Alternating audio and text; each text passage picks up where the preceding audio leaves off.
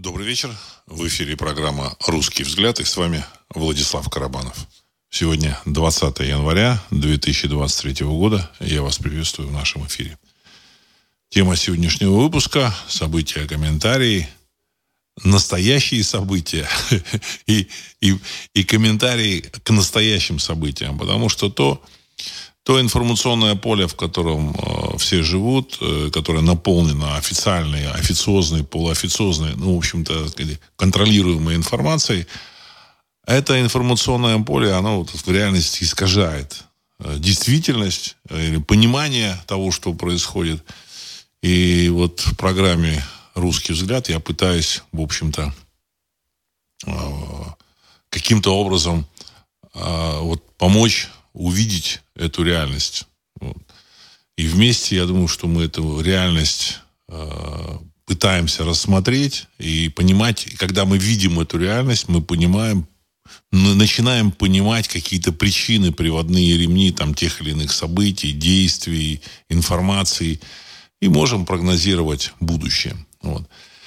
Э, последние несколько дней Э, в России самая главная информация, я не знаю, как в, как в мире, в мире там тоже, в общем-то, сказать, там, ну, не самая главная, но такая важная информация о том, что на, в армию замечательного такого государства Украина на территорию 404 значит, отправляют э, большое количество техники. Вот, вот мне вчера там скинули знакомые э, информацию, допустим, значит, перечень того, что там отправляется на территорию 4, 404 в армии, в армии этой территории, там, значит, 200 э, этих БТРов, БМП, там, Брэдли, там, X 113 э, американских, там, э, значит, э, канадские, там, Стайер 100, 100 штук, там, 14 британских челленджеров, там, 100 тысяч снарядов, я там сот, сколько, сотен тысяч или 100 тысяч, или там меньше, больше, я просто я порядок цифр называю. Вот. 300 автомобилей Хамви, это вот, это назывались они раньше, чуть-чуть по-другому, даже выпускались для гражданского, для гражданской коммерческой продажи. Вот эти военные автомобили, такие, как бы, такие, э, плоские такие чемоданчики. Вот, значит, э, ну, вот в целом вот информация вот такая. Там еще поставят какие-то там пушки, еще какие-то там э, а, патриоты, там система Патриот, э, системы ПВО. Вот. И людей это так настораживает, тревожит. И я так полагаю, нужно вот прокомментировать вообще, что происходит. А, американцы выходят, там какие-то американские товарищи выходят и заявляют о том, что вот они сейчас вот принимают решение поставлять Абрамсы, танки Абрамс или не поставлять. И вот они думают мучительно. Вот э, немцы там, вот их, их там продавливают, и немцы мучительно думают о поставках Э, своих танков «Леопард-2». Ну. И, в общем, эта информация, она заполнила все пространство, э, медиапространство России. Ну, э, в западных странах, я думаю, что это не так актуально, но ну, там, я думаю, тоже они, как бы, так сказать, знают, читают, вот тоже, значит, это все обсуждается.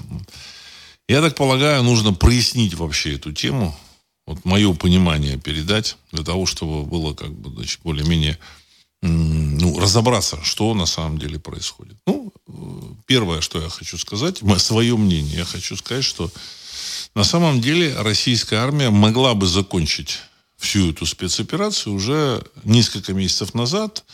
Она могла закончить эту спецоперацию в конце февраля 22 года, в конце марта 22 года. Э, в мае 22 года, летом 22 года, значит, но с тех пор э, действий для того, чтобы закончить эту спецоперацию, Россия не предпринимает. А почему не предпринимает? Ну, тут может, могут быть несколько объяснений. Одно из объяснений э, это то, что э, западные партнеры, они там грозят каким-то значит, там, своим клиентам, вот, может быть, не своим там подопечным, но у них есть клиенты, которые держат деньги на Западе, семьи которых на Западе. они этим клиентам там грозят какими-то там карами. Значит, они грозят там, допустим, Российской Федерации, экономики Российской Федерации, там, отключением тоже там от каких-то западных рынков, от э, западных, э, от взаимодействия на, на этих западных рынках, ну и так далее и тому подобное. Это один там, сегмент. Другой сегмент – тоже не, не, не менее важный. То есть, это клиенты, как они объясняют, там, допустим, бегая по коридору Кремля, понимая, что если, значит, э, спецоперация закончится разгромом армии территории 404, то, в общем-то, американские их э, партнеры, там, или кураторы, или там, как их назвать, там, ну, вот, старшие товарищи, вот, значит, э, они приведут в действие свои какие-то угрозы. Вот. И они там лишатся э, с трудом накопленных э, значит, таким тяжел, тяжелым бюрократическим трудом накопленных средств. Вот. Э, как, как им мотивировать кремлевских руководителей, которые чуть-чуть старшим э, рангом постарше, и которые принимают решения, которым на Западе делать нечего. Такие есть. Есть такие руководители, которых э, на Западе в лучшем, в лучшем случае, я хочу подчеркнуть, в лучшем случае их отправят э, в, Гаагский, в Гаагский трибунал. В лучшем. А в не лучшем случае они, в общем, с ними расправятся примерно так же, как расправились э, с Муаммаром Каддафи и, так сказать, с другими вот, так сказать, товарищами. Вот, более заметными или менее заметными. Причем так очень, очень, как бы, так сказать, они могут это сделать еще, еще и не только с этими людьми, еще и с, с их окружением. Такое может быть в назидание любым своим противникам. Вот. вот эти старшие товарищи, которые, в общем-то, и начали эту войну, как бы понимая, что если они не начнут ее, то они потеряют э, рычаги управления Россией и возможности управлять и, так сказать, влиять на события в России. Вот как, что э, нужно говорить этим старшим товарищам? Ну, один из очень серьезных аргументов это то, что на Украине 20 миллионов там бюджетников и пенсионеров. Возможно, даже больше. И этих людей нужно взять на содержание. Их содержание должно как быть как, ми, э, как минимум или там не меньше, чем содержание бюджетников и пенсионеров в России. Экономика России в этом случае, ну, я так полагаю, вот в их аргументации она может понести очень тяжелый, тяжелый ущерб и тяжело будет вытянуть вот это, так сказать, вот эти 20 миллионов человек. Ну, там Донецкий, Луганский, в Крыму, там они как бы добавились. Но экономика России достаточно мощная. Это, значит, экономика России, она э, зиждется на э, добыче ресурсов и продаже ресурсов, там, ну, какой-то военной техники, каких-то там э, значит, еще элементов там, промышленного производства, значит, который там Россия еще может выпускать с совет, советских времен. Но в, в основе это, добы, это продажа ресурсов. Вот. А этих ресурсов, в общем-то, э, не то, что там не хватит, их очень много. Но, мировой, но мировым рынку не, не очень эти ресурсы не то, что нужны, а из э, России пытаются вытолкнуть из этих э, из рынка продажи этих ресурсов. Не пустить. Ну и сам рынок мировой этих ресурсов, он достаточно значит, понятен. Вот, он не то чтобы совсем ограничен, но тем не менее у него там есть определенная емкость. И вот эти товарищи, они бегают и говорят, что если мы тут возьмем Украину, бегали и говорили, я так полагаю, то мы там должны взять, значит, на обеспечение вот 20 миллионов бюджетников. Вот серьезный такой аргумент. Серьезный аргумент. И в данном случае, значит, поэтому в самом начале руководство Российской э, Федерации, оно, я думаю, что так сказать, двигалось по пути заключения мира или там какого-то соглашения с, вот с этой территорией 404, значит, выбив эту территорию 404 из, из, из игры с точки, значит, как участника на, значит, этой игры на стороне Запада.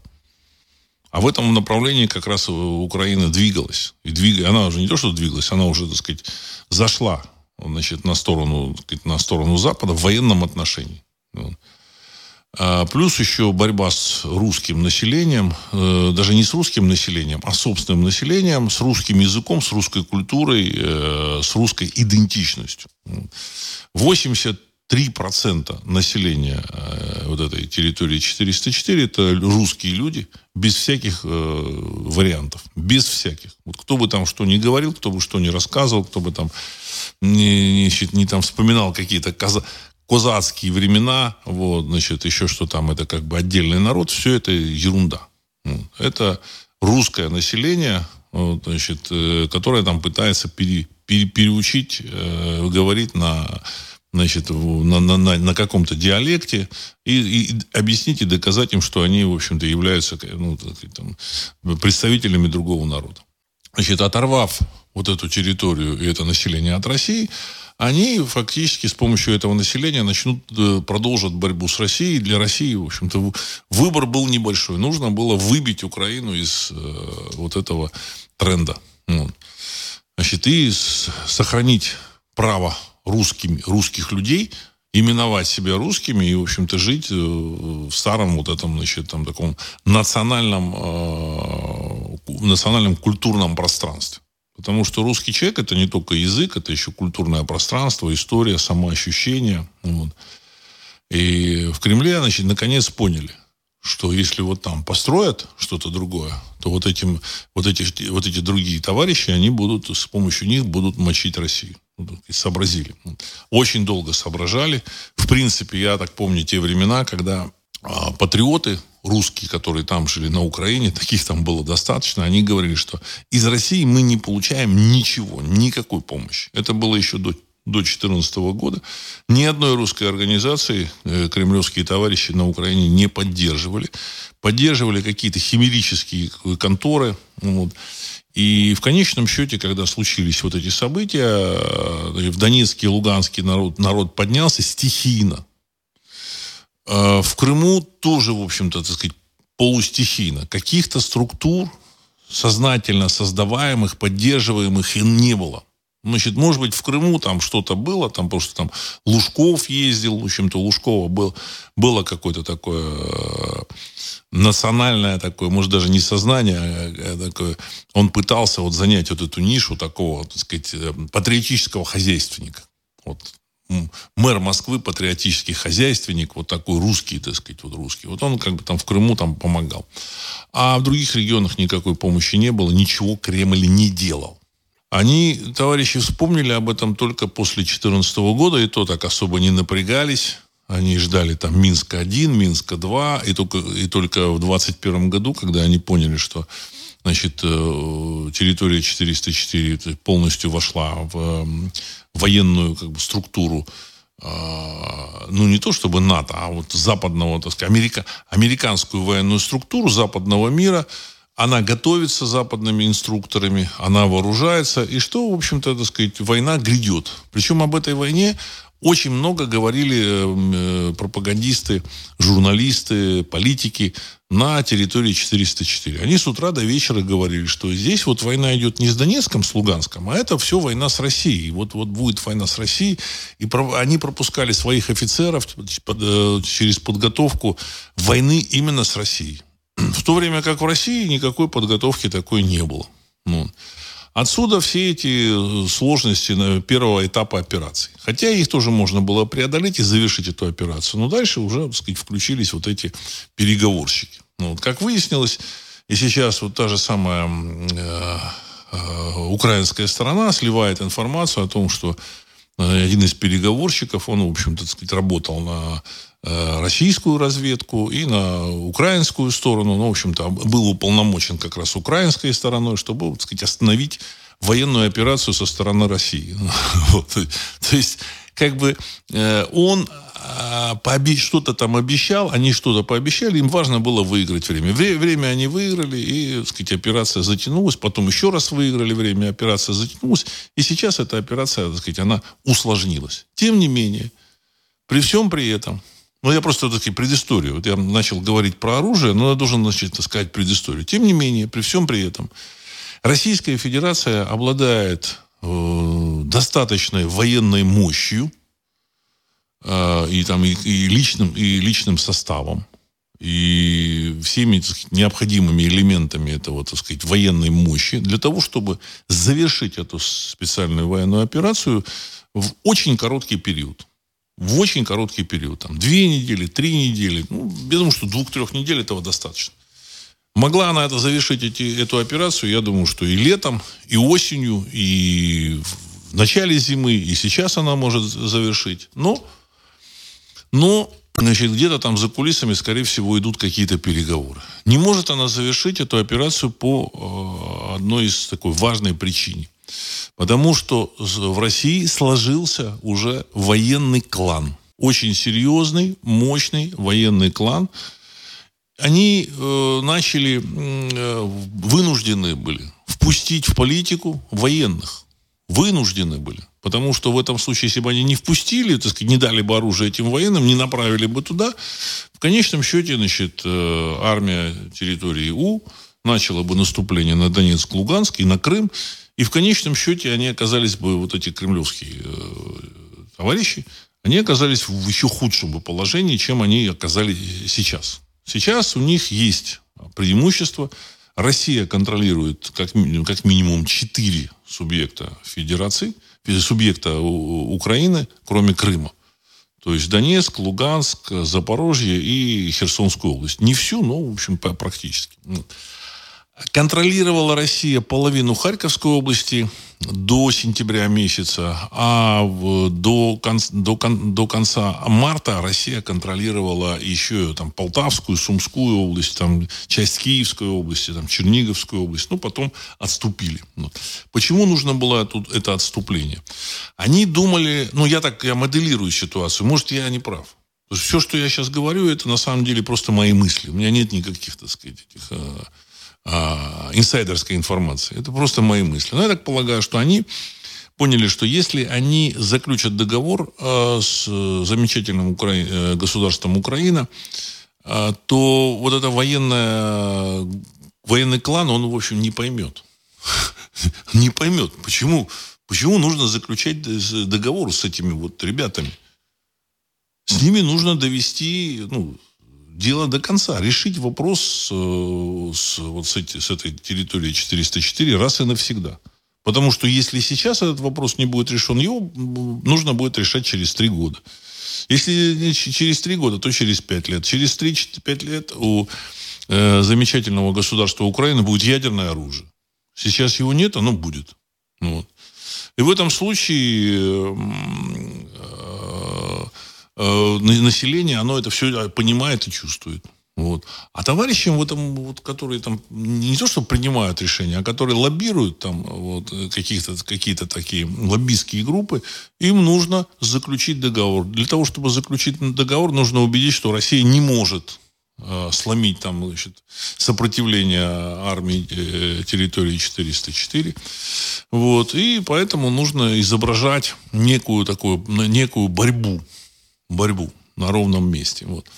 Теперь то, что касается а, то, что, да, ну, я еще, так сказать, еще про, про борьбу на ровном месте, я, так сказать, скажу. Значит, то, то же самый Лавров, которого целый ряд патриотов, публицистов, э, общественных деятелей, государственных, э, просто общественных деятелей обвинили в том, что он, в общем, так сказать, выступает на стороне группы предательства. Вот. Он говорил про переговоры, а сейчас он заговорил о том, что мир невозможен. Вот. И на самом деле все это понятно.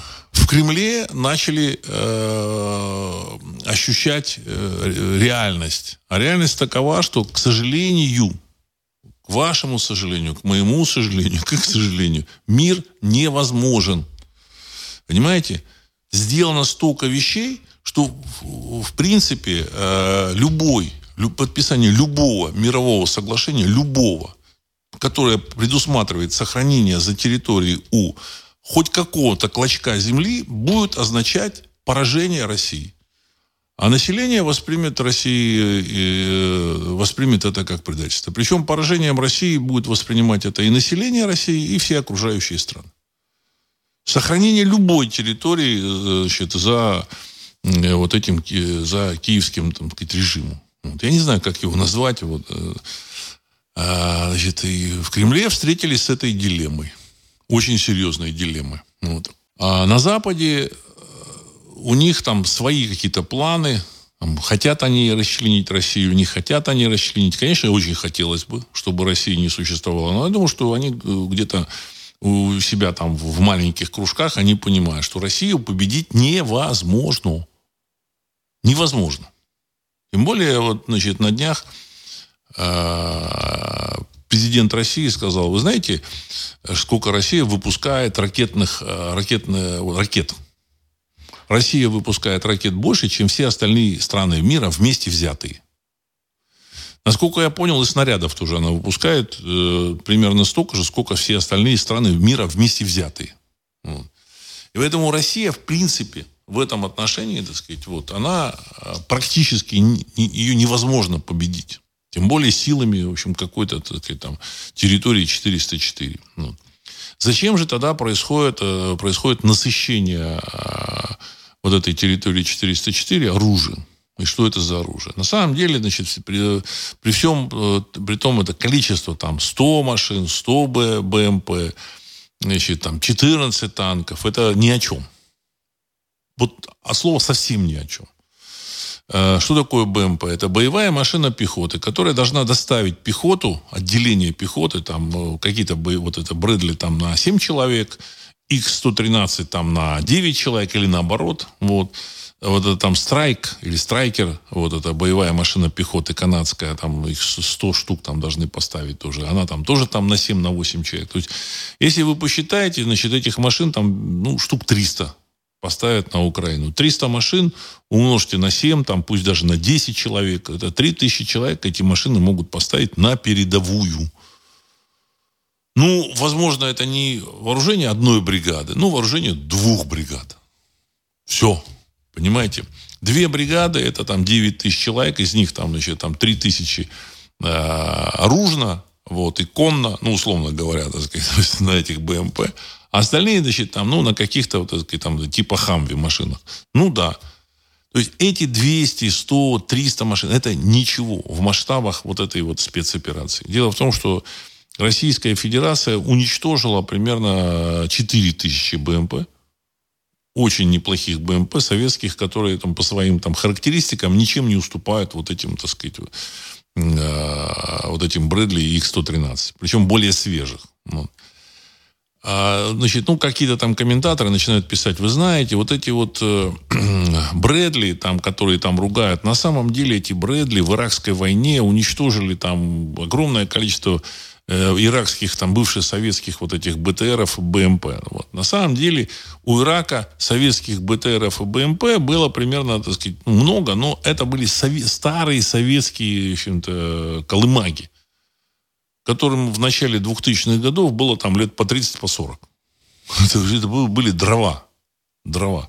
Плюс еще этими, этими дровами нужно уметь управлять. Что такое, значит, иракский э, этот, э, крестьянин, который управляет БМП, значит, мы можем только там догадываться. То есть это люди, которые, в принципе, ну, судя по всему, вот там есть, наверное, хорошие военные, но, в общем-то, вот такая большая раздутая армия, она не могла управлять, так сказать, достаточным образом, так сказать, серьезным образом вот этой техникой, даже старой.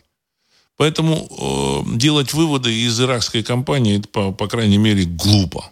Ну, Сейчас у Российской Федерации значительно более свежие э, вот эти БТР и БМП, и танки, и, и, и системы противодействия, а плюс, плюс более подготовленные кадры, вот, значит, э, причем с, с опытом войны, я, я учитываю опыт, я считаю, что нужно учитывать опыт войны не только там, значит, последний там, э, и тренировку этих солдат, а опыт войны, который вшит в подкорку этих людей.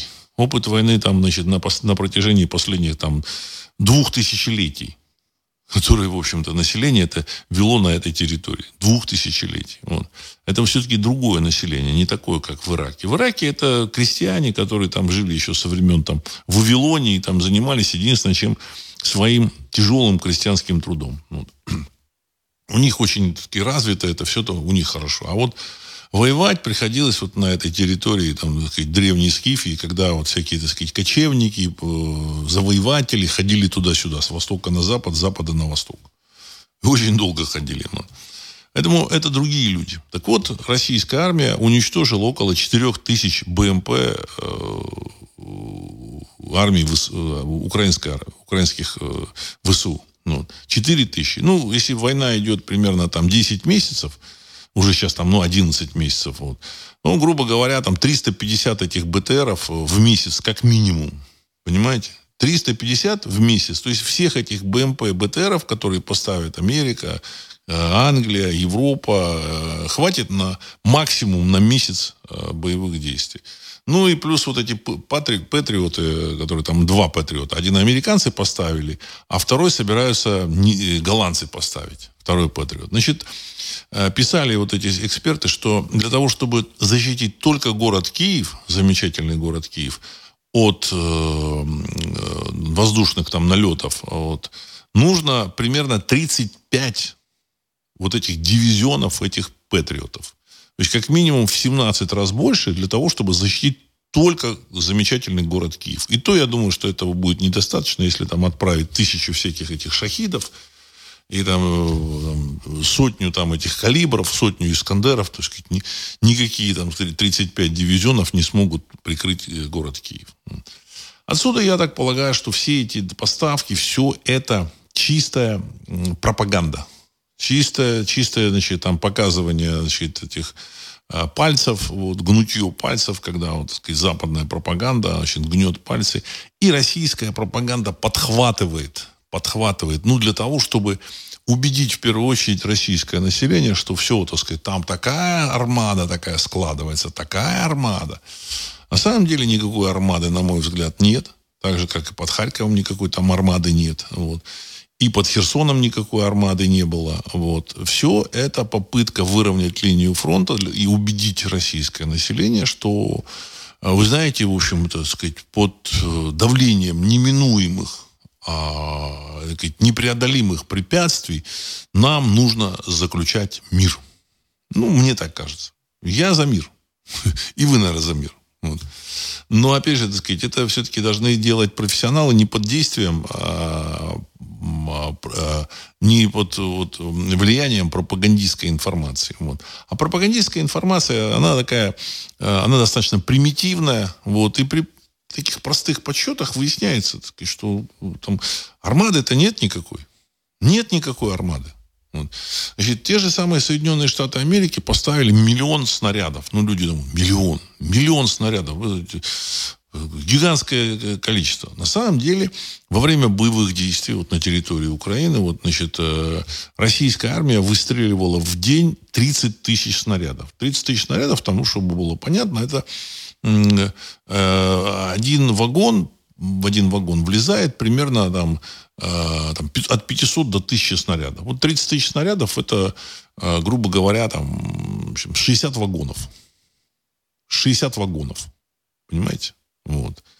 Значит, а с той стороны, с украинской, там прилетало там 5, 6, 7 тысяч снарядов. Вот. Значит, то есть этот миллион снарядов это вот на месяц э, работы российской армии, ну и э, примерно должно быть на месяц работы нормальной, так сказать, на нормальной перестрелки для украинской армии. На самом деле, как бы они стреляют там 5-6 тысяч, 6-7 тысяч снарядов в день. Ну, считайте, все равно там не так много. Вот.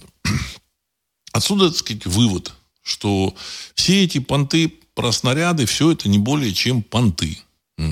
Конечно, нас э, всех готовят, э, хотят подготовить, готовят, понятно, к некому такому заключению некого мира, но мне кажется, российское общество оно к этому как бы не готово. Вот, и военные не готовы. И, понимаете, у меня эта картина, она не то, чтобы она, так сказать, вот как-то она так возникла сразу в один прекрасный день, она складывалась из каких-то там деталей, вот, нюансов, каких-то кусочков мозаики. Но ясность а, появилась после наступления вот этих э, бригады Вагнера, э, ЧВК Вагнер на Солидар. У меня наступила ясность полная. Помните, я вам говорил о том, что э, вот на этом фронте, значит, на самом деле войска стоят, ничего не делают, им нет, не дают никаких заданий. Что значит, знаете, странно, странно что, что за война такая, где войскам не дают никаких заданий. И вот эти э, военкоры различные такие, в общем, ну, больше такие самодеятельные, Они говорят, что каждый воюет, как вот э, Бог на душу положил, значит, они там бьются за кочку, за болотце, еще за что-то, еще за что-то. Там был, есть один такой военкор, говорит, странная такая вообще ситуация. Подразделение с, э, в центре не знает, что делает и планов подразделения справа, и планов подразделения слева, и вообще не знает никаких планов, потому что никаких планов нет. И тут вот возникает э, Вагнер, который, в общем, берет солидар этот уничтожив примерно ну, там, в результате каких-то достаточно длительных боев, там, по, по оценкам, около 20 тысяч сказать, военнослужащих так сказать, там, э, территории 404. Я не говорю ВСУ, потому что там наемники какие-то, там поляки какие-то, еще там какие-то там африканцы якобы там были, там, или, в общем, смуглые люди очень сильно. вот. Значит, вот. А, они уничтожили около 20 тысяч человек. Это причем данные такие, которые повторяют и, сказать, западные источники. Вот. И заняли этот солидар. На самом деле силами только своего ЧВК «Вагнер». Понимаете, да, это крутые профессионалы, все, но все равно силами ЧВК «Вагнер» занять, в общем, такой мощный узел обороны, это чего-то стоит. Это как раз, э, сказать, вот в этой ситуации картина, она обрела некая такую ясность для меня, во всяком случае. А ясность такая, что переговоры идут. Переговоры идут давно. Еще с того же самого марта месяца. Вот, значит, понятно, что Мариуполь, конечно, нужно было взять. Вот, э, значит, и переговоры идут о том, чтобы сохранить вот эту линию раздела между Россией и территорией У. Но просто так вот подписать договор, понимаете, российское общество не поймет. Поэтому российское общество э, готовят вот э, таким вот образом. Ну, мое мнение такое. Вот. Так что вот, что я хотел вам рассказать, о чем хотел поделиться. Вот. Все рассказы о том, что Россия тут не может, она что-то проигрывает, все это чушь собачья. Чушь собачья.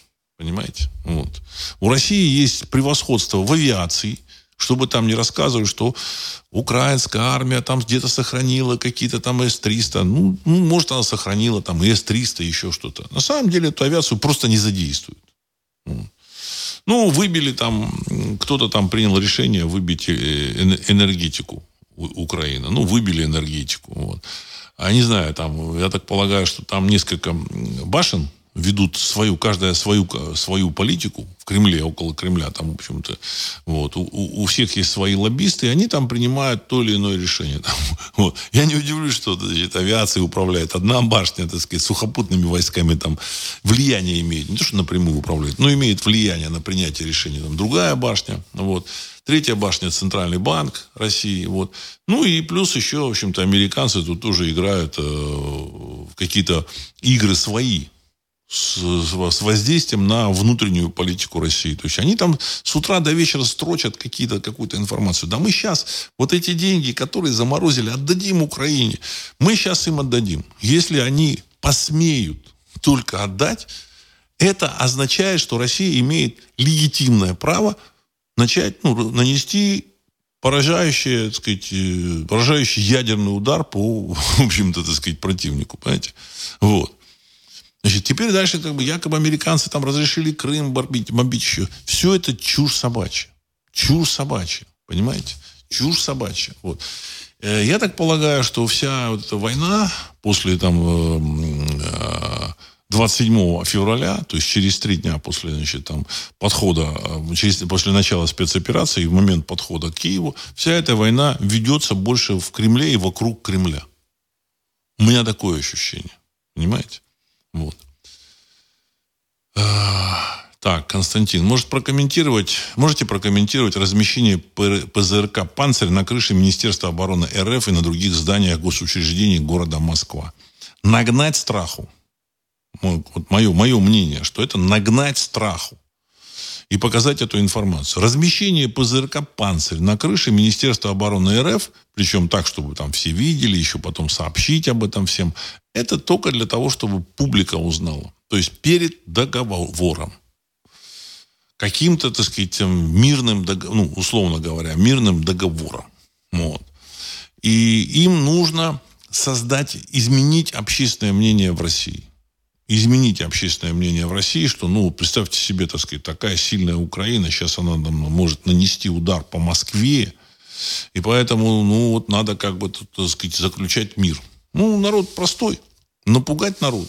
В общем-то, они это делают. Они это делают. Это... Я рассматриваю вот всю происходящую вот, информационную кампанию больше как именно информационную кампанию манипулирования общественным мнением.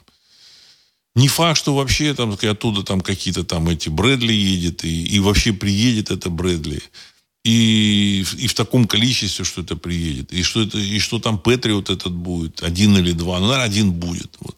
Вообще не факт. До этого, если помните, рассказывали про какое-то гигантское количество джавелинов, стингеров, э, Тау, Тоу, Энлоу, не, не, то, Энлоу, там еще какие-то, так сказать, такие убийственные э, противотанковые, противосамолетные, там всякие ракеты. А сейчас обратили внимание, вообще ни слова про Джавелина. А помните, вот я просто помню, когда там Трамп еще...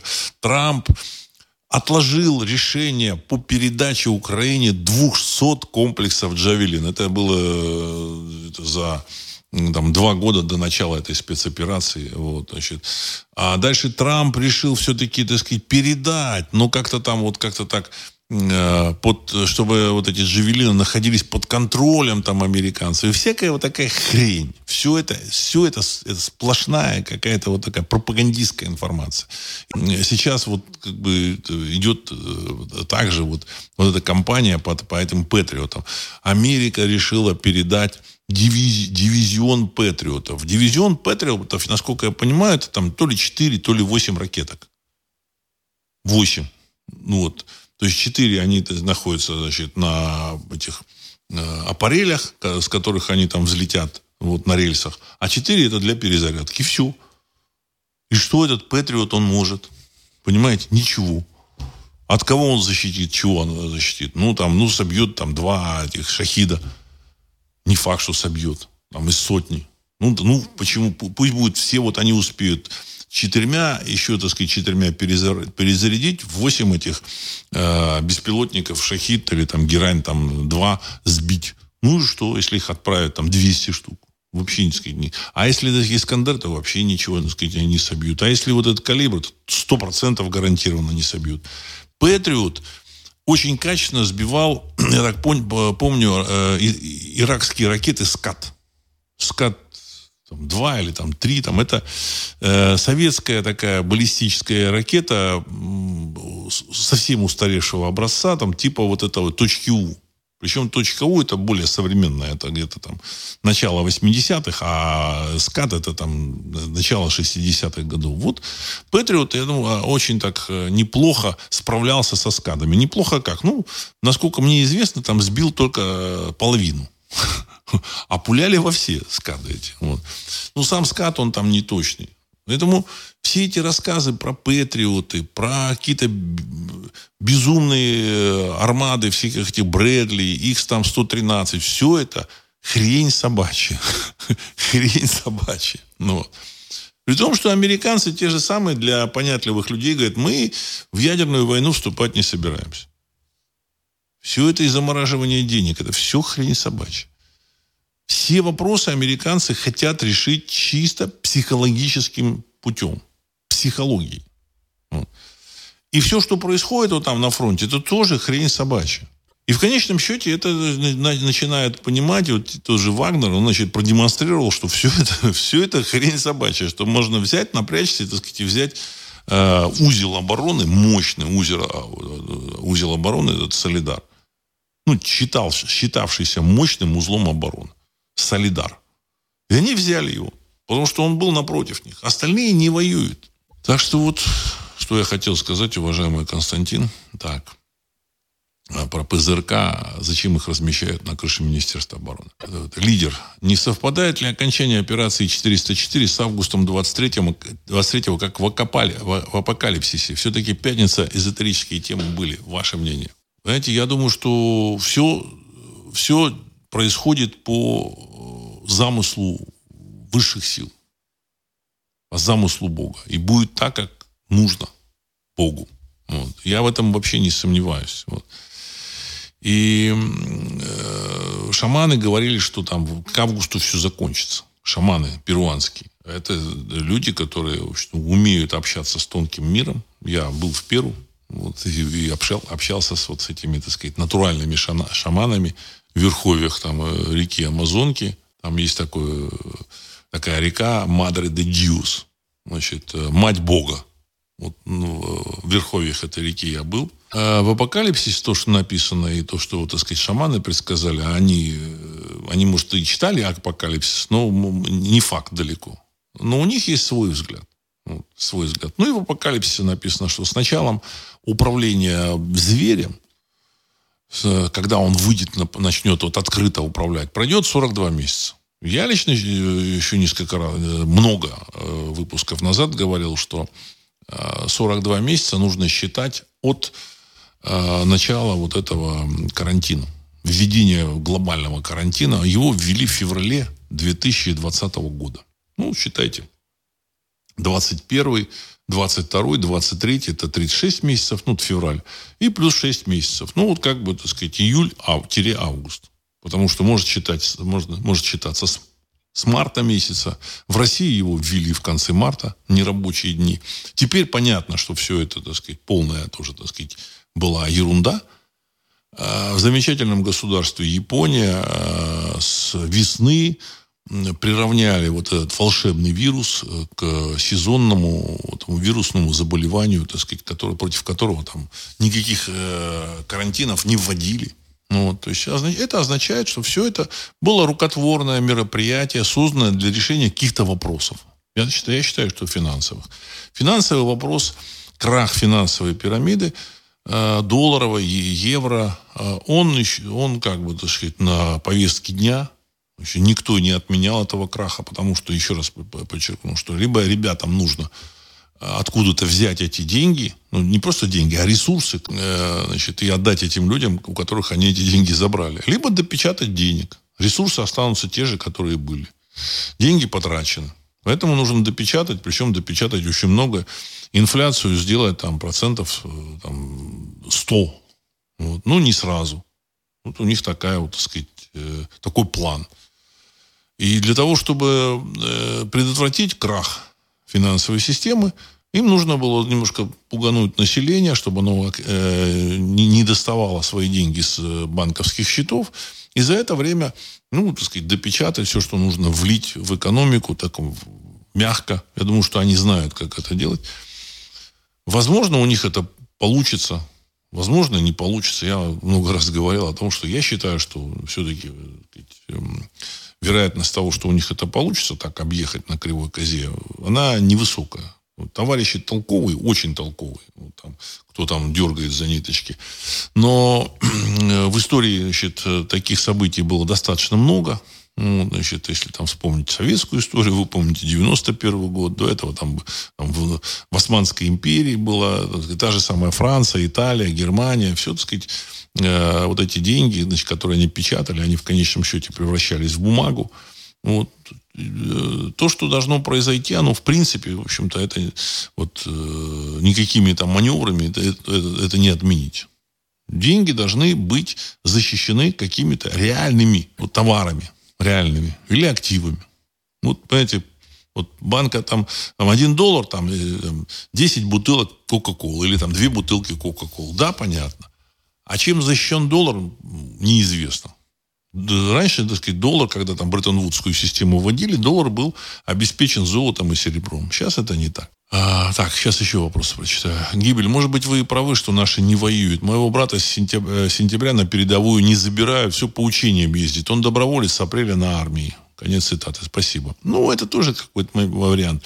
Они, конечно, значит, там просчитывают э, какие-то будущие операции. Но, в принципе, я так полагаю, что лобби, которое стремится Э, каким или иным способом э, подействовать так, чтобы был заключен вот договор с этим вот режимом киевским, оно э, достаточно мощное. Достаточно мощное. Но оно не настолько мощное, чтобы перечеркнуть то, что сделали, сказать, сделал господин Зеленский и компания. Они наговорили столько, столько и сделали столько, и всем понятно стало столько в России, что в принципе это сделать уже невозможно. Они не понимали там этой, этой игры. Они не понимали. Они думают действительно, что там Запад может закрыть небо над Украиной. Они же говорили, закройте небо над Украиной. Тут летают российские самолеты, закройте небо. Запад, э, значит, НАТО не может закрыть это небо. Но какие-то лоббисты, которые там, значит, там где-то там вокруг Кремля или в Кремле, там вхожи в Кремль, они могут. Они закрыли для российской авиации. Российская авиация, насколько я понимаю, она, в общем, перестала активно летать. Ну, конечно, что-то там избили. Вот. И сопротивление тоже было, было есть. И было, и там есть какие-то, так сказать, вооруженные силы. Но насколько понимаю, эти вооруженные силы, в общем-то, не вступают в боевое взаимодействие. Все. Понимаете, вопрос взятия Киева сейчас, там, Одессы и там, Николаева, это вопрос чисто технический. Потом какие-то ребята э, решили, что надо бы э, продавать с Украины зерно. Вот, и, значит, наладили поставку зерна. Вроде бы на три месяца. Но эти три месяца уже, так сказать, длятся, насколько я понимаю, сначала три месяца, потом еще три месяца, и конца края не видно. И под этим э, условием, что нужно там возить зерно, там зерновые, а город Одессу брать как, вроде как и нельзя. Понимаете? Вот. То есть на самом деле произошел так за, за спиной военной публики, за спиной, в общем-то, так сказать, российского истеблишмента произошел какой-то размер. Договорняк произошел. Ну, плюс там взяли, как бы, так сказать, отдали в Россию этого Медведчука, человека, который России совершенно не нужен. Значит, э, там, бывшего главы администрации президента Кучмы, вот этого, в общем, так сказать, ненужного человека. И вместо вот этого Медведчука Россия отдала все руководство вот этого батальона Азов которая взяла в плен э, в мае месяце. Извините, кто это сделал? Почему это делалось? Вот. Ведь в целом, я так полагаю, что э, ситуация, э, она значит, происходит, вот, в первую очередь, такая сложная, не где-то там на Украине, она в России происходит. В России. В России. Что, что происходит, мы не знаем. Сергей 1956 меня мне задают вопрос. Здравия, Владислав Александрович. Стоило президенту 404 заявить, что он не понимает, кто управляет Россией, как сегодня ЦИК заявил, что начинается подготовка к президентским выборам 2024. Это совпадение или нет? Или это знак? Я думаю, что это не совпадение.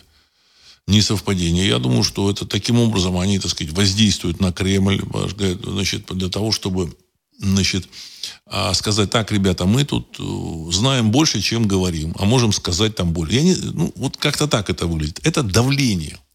Давление для того, чтобы вооружить свои, свою агентуру, своих лоббистов для решения вопросов, так сказать, с подписанием вот этого мира – а, ну, типа, ну, знаете, так сказать, сейчас, если война там, она затягивается, тут уже начинают выступать, что она тут на годы, на десятилетия, а тут в 24 году выборы президентские и так далее и тому подобное. А, оно, значит, по идее вот этих а, манипуляторов, оно должно сподвигнуть кремлян к, а, к скорейшему подписанию договора. Но загвоздка в том, что а, публика в России не примет это. Вот это самое важное. Публика в России не примет. Публика в России, причем это, это относится не просто там к обычным людям, это относится к публику, я, публика я называю людей, значит, которые там, встроены в систему, в управленческую систему тех же самых и чиновников, которые понимают, что в случае подписания этого мира или перемирия в России э, все это воспримут как поражение со всеми и в мире, со всеми вытекающими последствиями. Это очень важно. Так, значит, Анатолий Беев. Здравия, Владислав. ТАСС. Объем вложений России в госбумаги США в ноябре 2022 года в самый разгар СВО увеличился почти до 2,1 миллиарда э, долларов. Э, конец цитаты. Ну, это говорит о том, что там, конечно, там за кулисами идут какие-то свои там разговоры, переговоры. Все, что делают американцы сейчас и европейцы в отношении России, э, русской, русской публики, это давление психологическое. Психологическое давление с учетом того, что у них есть агентура, которая это психологическое давление конвертирует эм, в какие-то невыгодные для России решения. Или выгодные для, так сказать, западных партнеров. Вот я так это понимаю. Еще раз, Сергей 1956. Пригожин заявил, что в администрации президента большинство ее сотрудников составляют прямые адепты, которые считаются сторонниками поражений РФ. Вот по этой причине и не происходит никаких изменений ни в экономике, ни в военной политике ведения войны. Конец цитаты. Ну, Пригожин сказал э, то, что говорю сейчас я, только немножко другими словами. Он как бы в лоб, как он видит, так он рассказал. Вот. Я попытался разобрать причины этого. Причины э, с самого начала, я говорил, простые. У людей, которые там в администрации, которые там получали какие-то там откаты, как-то там пилили какие-то бюджеты, складывали они все деньги где-то там. Семьи их находятся там, дети находятся там, вот, и сейчас продолжают находиться там. Где-то они учатся, заканчивают Гарвард, еще что-то, так сказать. Они не понимают, что они делают. Э, упрекать э, этих людей так сказать, э, в том, что они отправили там, туда своих детей, ну, как бы я не совсем готов. Но я так полагаю, что обычный человек, там, предприниматель, бизнесмен, там, который там занимается чем-то, он имеет право вообще жить где угодно, своих детей там отправлять куда угодно. Но если человек э, работает в управлении страной, державой, мировой державой, Россия при всем при том является мировой державой, значит, этому человеку нужно принимать решение либо э, ехать с детьми туда, в общем-то, и, ну, не работать в управлении России, либо, в общем-то, тогда вернуть, вернуть свою семью в Россию. Все. Вот.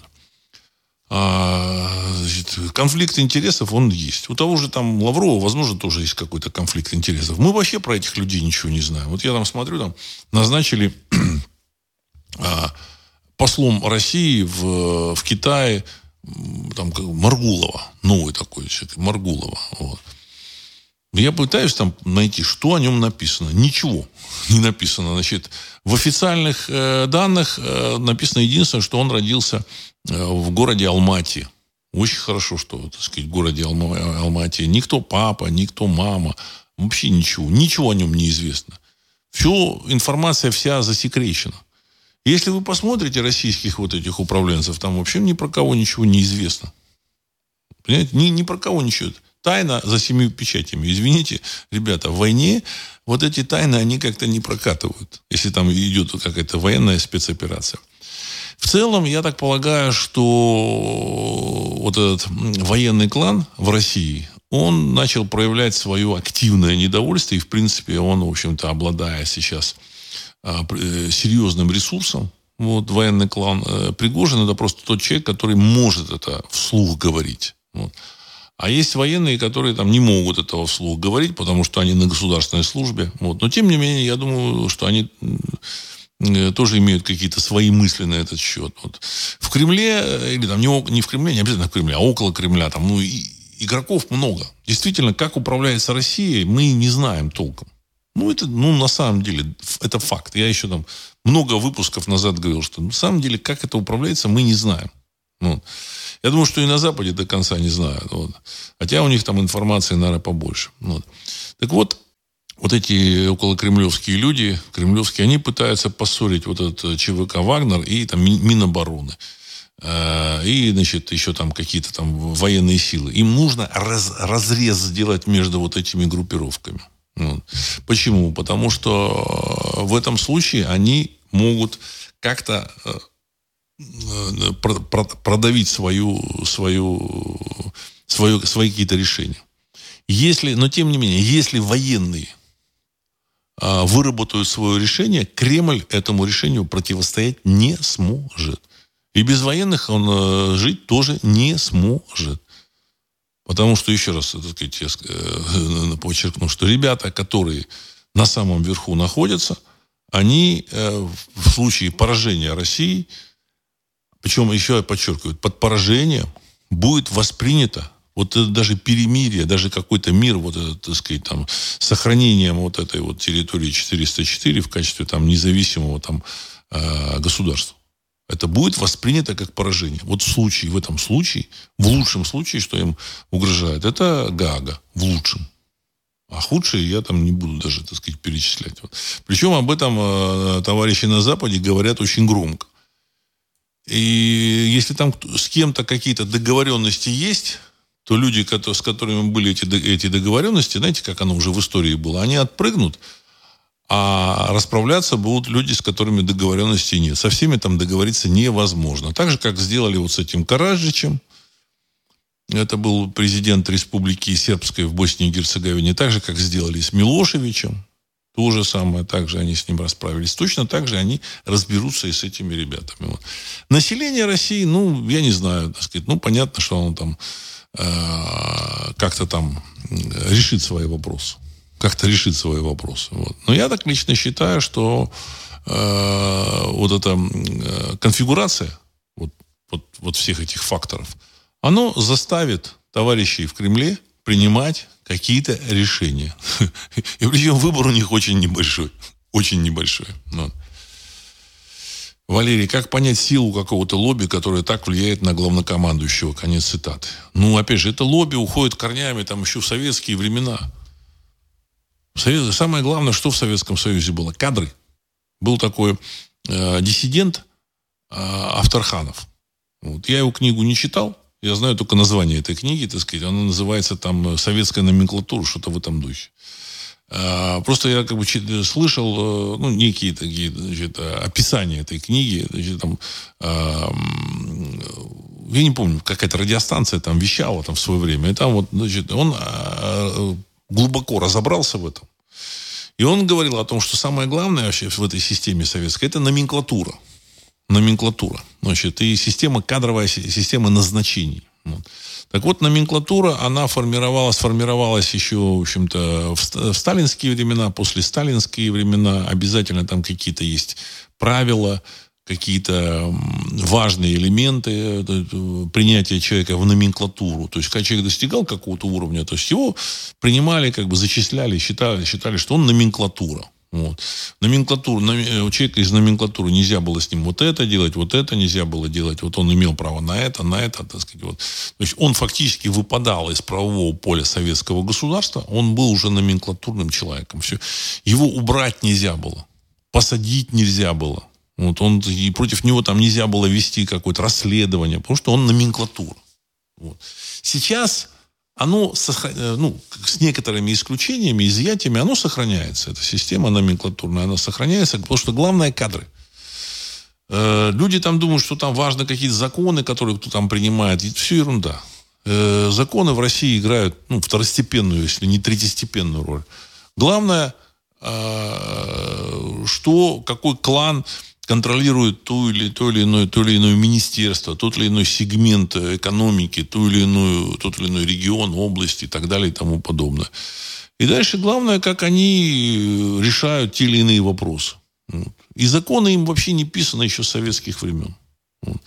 Поэтому вот вы говорите, как оно происходит, это вот управление.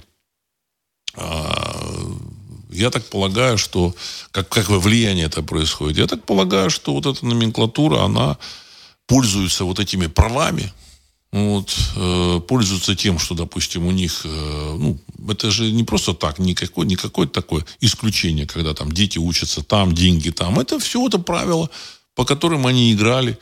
Там депутаты Государственной Думы, насколько я помню, там был э, даже руководитель какой-то фракции, вот, из «Единой России». Он руководитель фракции, там, по, там, по, там, то ли по земельным ресурсам, то ли по промышленности, я не помню точно. А у него, вот у него, значит, выкладывали там всякие вот эти расследователи, там, вот у него квартира там в, в Майами, там, сын в Майами, квартира в Майами, значит, там, деньги в банке в Майами, а потом он и сам уехал в Майами. Там, ну, значит, там начали там расследовать, что-то разбирать, он там помахал ручкой и в Майами уехал.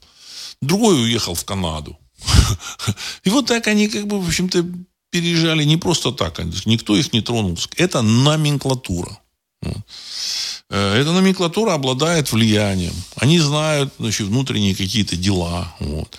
И вот в этой ситуации военной, военного противостояния, одно дело, когда Россия там думала решить вопрос там наездом, так сказать, наехали на Киев, те там подписали там соглашение, там, да, все, мы вот, больше не играем, там, сказать, с НАТО. И все. А вот так не получилось. Их как-то или их ввели в заблуждение. Выяснилось, что там, оказывается, нужно решать вопрос по-серьезному. А по-серьезному тут, в общем-то, вот эта номенклатура включается, дергает за значит, всякие ниточки, потому что они каких-то людей продвигали. Не просто так. Вот это, там глава этого комитета, там он с какой-то области, он кого-то там продвинул, значит, они же как, э, они работали в первую очередь в том отношении, что продвигали представителей своего клана. Для того, чтобы сейчас решать какие-то вопросы, нужно коренным образом переформатировать э, управленческое пространство. В том числе там, налоговую систему. Помните, я много раз говорил о том, что в России налоги, они хуже, чем в, общем-то, в самой отсталой колонии, которую, из которой все вытягивают, выгребают. В России 20% НДС – 25% корпоративный налог, соцстрах и еще какие-то фонды. Значит, в Америке сейчас при Трампе там 15% налог э, корпоративный, все. Никаких этих самых там, там есть еще платежи, конечно, но никаких там других э, этих самых там таких налогов э, серьезных нет. Ну, в каких-то, в каких-то штатах налог с продаж. Если ты частнику, физическому лицу продаешь, там налог с продаж платишь. Но это же не сравнить с, тем, с теми налогами, которые в России. Э, в Европе там, да, там есть эти налоги, но там куча всяких там поблажек существует, потому что ну, система, она, так сказать, для там своих э, все, для чужих закон. Поэтому там своим можно там э, двигаться, там, используя там кредиты, там были, если помните, там кредиты 1-2%, вообще никакие. Поэтому ну, любые налоги можно было там перетерпеть. Вот. А Россия, обладая колоссальными ресурсами, там, сырьевыми, э, в развитой там, энергетикой, там, все, все есть. В общем-то, обрабатывающая продукция, э, по, по, по промышленности. Вот. И эти налоги, в принципе, для России не нужно собирать. При царе батюшки не собирали. Тем не менее, налоговый пресс он есть. Почему? Потому что это налоговые, эти налоги, которые собираются, делили кланы всякие бюрократические, номенклатурные. И эти номенклатурные кланы, они играют какую-то роль в устойчивости государства. Мы об этом как бы не знаем, нам об этом не сообщают, но я, насколько понимаю, оно так и есть. Вот. Так, Оля, странно, вы противопоставляете Кремль и военных. Конец цитаты. Я не противопоставляю Кремль и военных. Кремль это не одна, не одна, не одна единица, которой там всем управляем. Это сложная э, управленческая машина, в которой существуют кланы, группы, которые решают э, свои вопросы. И для них, э, для, для кого-то там вопросы, так сказать, э, России и их собственного, так сказать, будущего, они связаны, а для кого-то совсем не связаны. Они значит, решат, что да, все можно так по-тихому свалить, и они свалят, там уже у них там все, так сказать, заготовлено. Вот. А я говорю о том, что в Кремле вот эти как бы силы понимают, что если военные начнут диктовать свои условия, то в этом случае, в общем-то, их э, вот эти договоры или договорняк, он не прокатит. Поэтому нужно поссорить военных. Потому что военные стали кланом. То есть, э, тут есть один там, ну не один, масса людей говорили о том, что Россией управляют различные кланы. кланы. Военные кланом не были. Ну, там снабженцы в армии были кланом, но снабженцам война не нужна. А есть люди, которые воюют. И эта война им, в общем-то, они делают это с, с большим Э, чувством ответственности за судьбы России.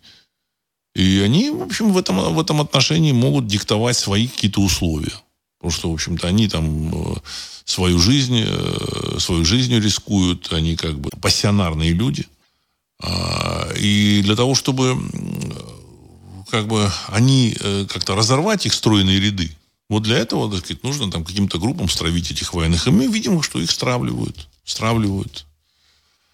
Так, Вальтер Аваков, Москва. Владислав, здравия. Мой знакомый поделился со мной еще один, одним вариантом решения проблемы 404. Раздел территории по образу ФРГ ГДР или Северная Южная Корея и переговоры уже полгода идут по оставшимся украинским землям. Кому и что достанется в этой схеме? Как вы считаете? Конец цитаты. Уважаемый Вальтер, я об этом ровно и говорю. Это, это вариант договорника. Но этот вариант договорника не проходит.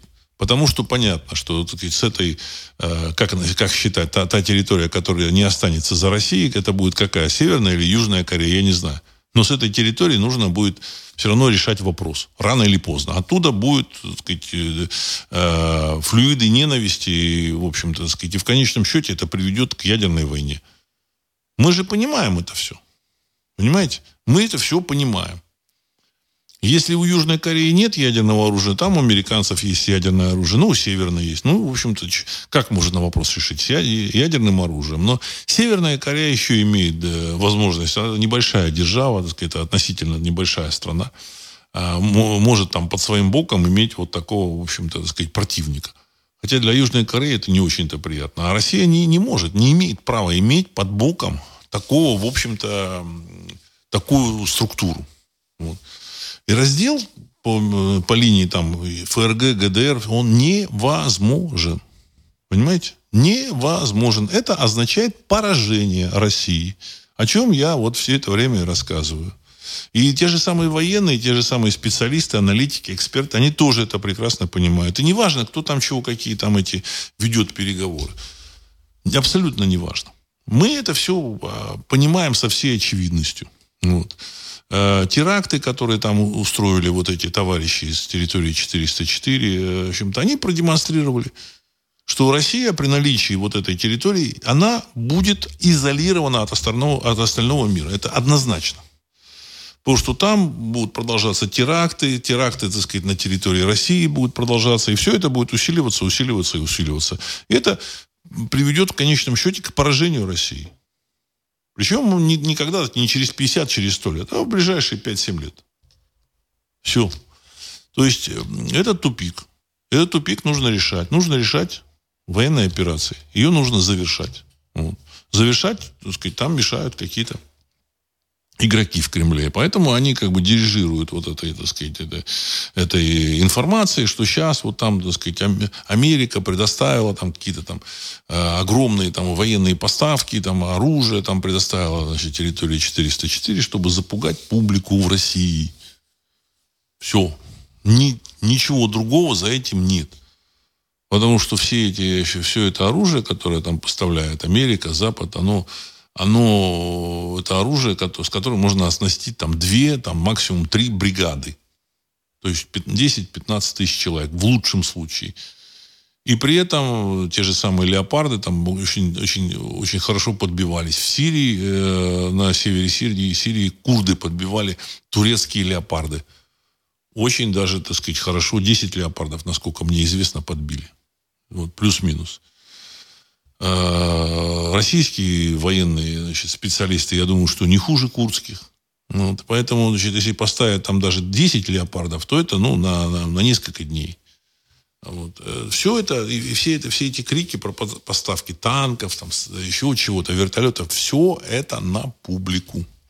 Для того, чтобы заставить общественное мнение принять вот этот вот э, мир, которому они хотят подвинуть общественное мнение в России.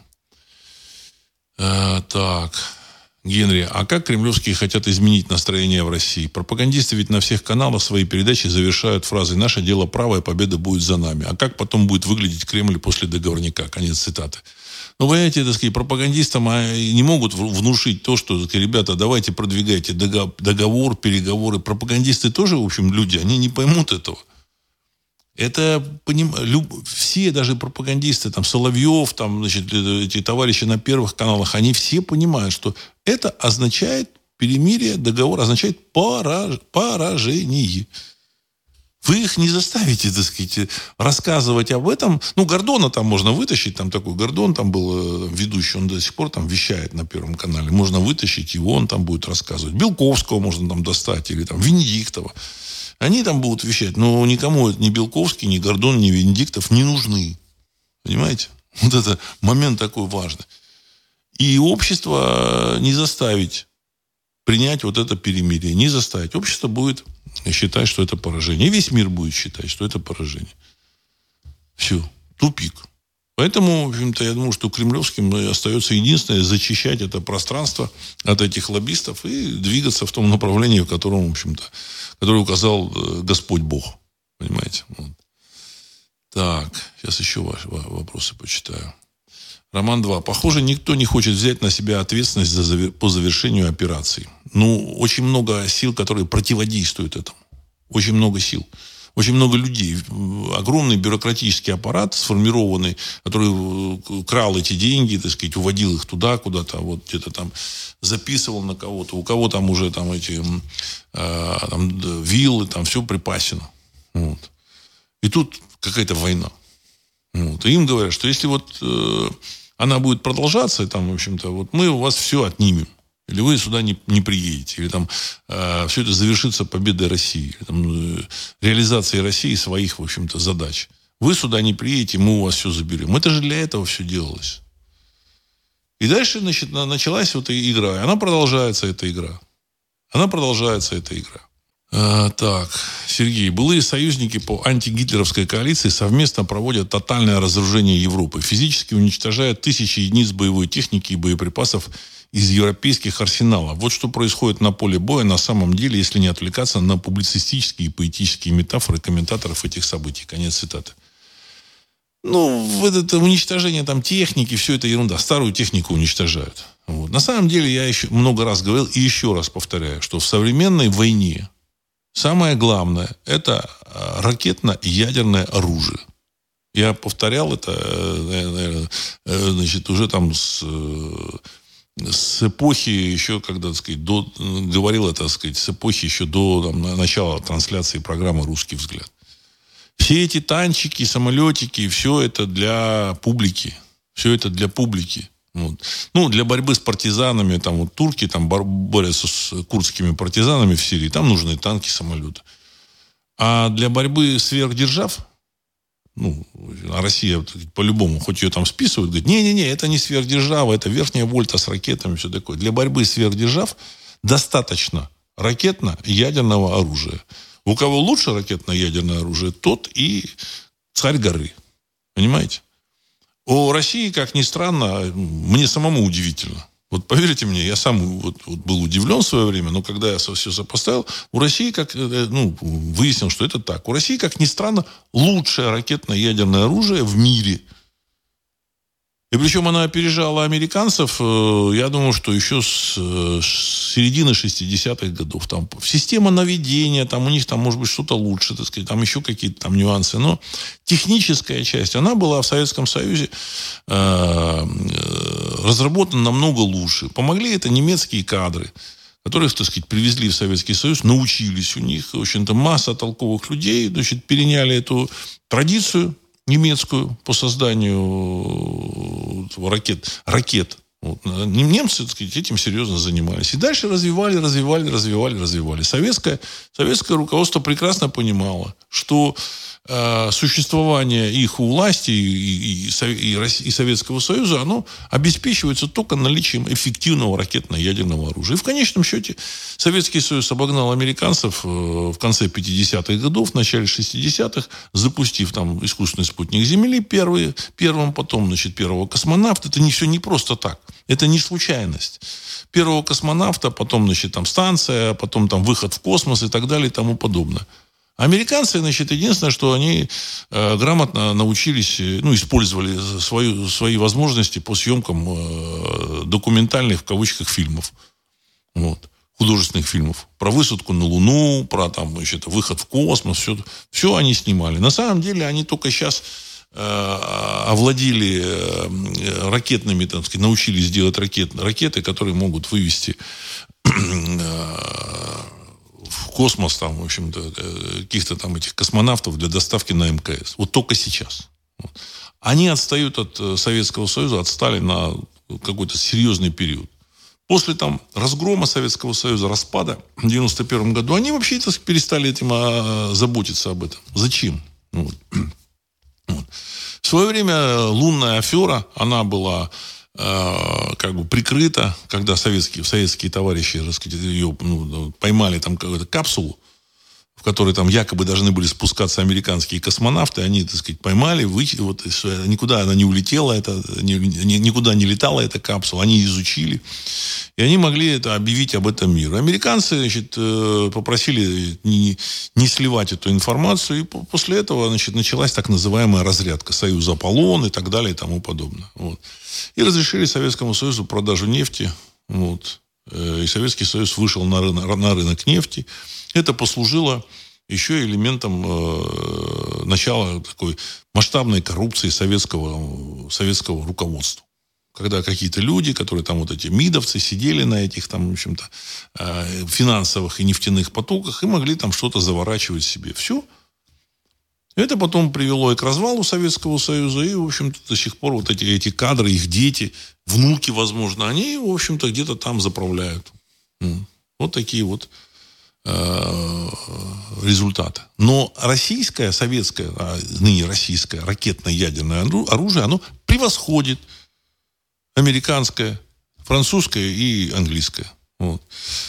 Э, гибель. Но в целом, да, сила 404 не в ней или НАТО, а в Кремле. Кремль может править миром, но его сковывают нехорошие силы. Ну, править миром, я думаю, что никому не нужно. В том числе и Кремлю. Вот. Как бы мы хорошо к нему не относились, это не удастся. Ну, вот. Но я так полагаю, что вопрос э, с завершением войны, он рано или поздно будет решен. И я думаю, что в том ключе, какой, который нужен и необходим России. И потому что клан военных силен, вот, и в Кремле придется, так сказать, решать какие-то вопросы с, со своими там кадрами. Хочет, хотят они или не хотят они, понимаете, так сказать, военные набирают силу, это много людей, людей как бы скованных, э, связанных идеологией, в общем-то, вот. А, то есть в любом случае это, это люди, хотя я считаю, что людям военным нужно платить обязательно, но это эти люди воюют в первую очередь как патриоты России. И это, в этом есть большой колоссальный плюс. Это серьезный и важный фактор – который не позволяет кремлевским ребятам, ну, не всем, а там каким-то лоббистам, решить вопрос с подписанием вот этого, так сказать, договорника. Вот. Поэтому я думаю, что все будет хорошо. Все будет, как вот сказано в апокалипсисе. Вот. И мы э, победим. Вот. С, э, я не знаю, кто, кто с нами, тот будет, э, будет в числе победителей. Какие-то перемены и в России, я думаю, будут. Какие, я не знаю. Дай бог, чтобы это были эволюционные перемены, дай бог, чтобы, в общем-то, не было никаких э, потрясений. Вот. Я думаю, что все идет по этому, по, по этому, по этой линии, вот, значит, и здесь как бы высшие силы принимают участие вот в этом сценарии. На этом я хочу завершить сегодняшний выпуск. С вами был Владислав Карабанов. Программа «Русский взгляд». Через несколько секунд композиция «Могучий прилив». Всего доброго.